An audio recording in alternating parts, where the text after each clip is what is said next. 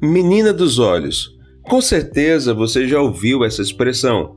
Não sei né, se você buscou entender o significado ou simplesmente ouviu e deixou para lá. Mas é muito interessante compreender o valor preciosíssimo que essa expressão carrega, menina dos olhos.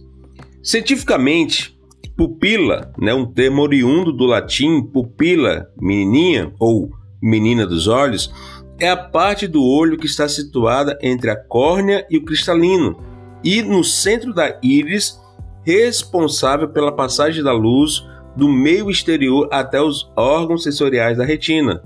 Já popularmente, essa expressão nos diz que é algo ou alguém que é preferido, favorito ou predileto.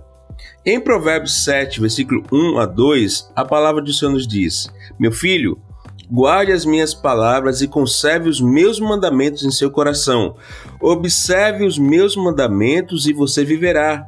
Guarde a minha lei como a menina dos seus olhos.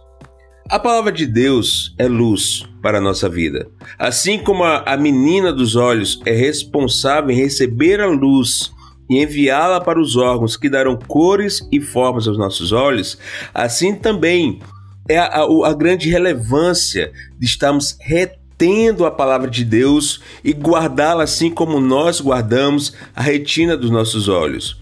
Para que possamos compreender e contemplar os feitos do amor de Deus, não perder de vista a graciosa luz de Jesus, necessitamos ter com nosso coração a belíssima palavra da vida e assim torná-la nossa prioridade em nossas escolhas e também ela ser o nosso alimento predileto. Nunca, nunca, nunca, meu querido, minha querida, perca de vista a luz que é lâmpada para os nossos pés. Cuide da sua menina dos olhos espirituais, e assim a sua vida sempre estará contemplando os grandes feitos da parte de Deus sobre a sua vida e também de todos que estão à sua volta.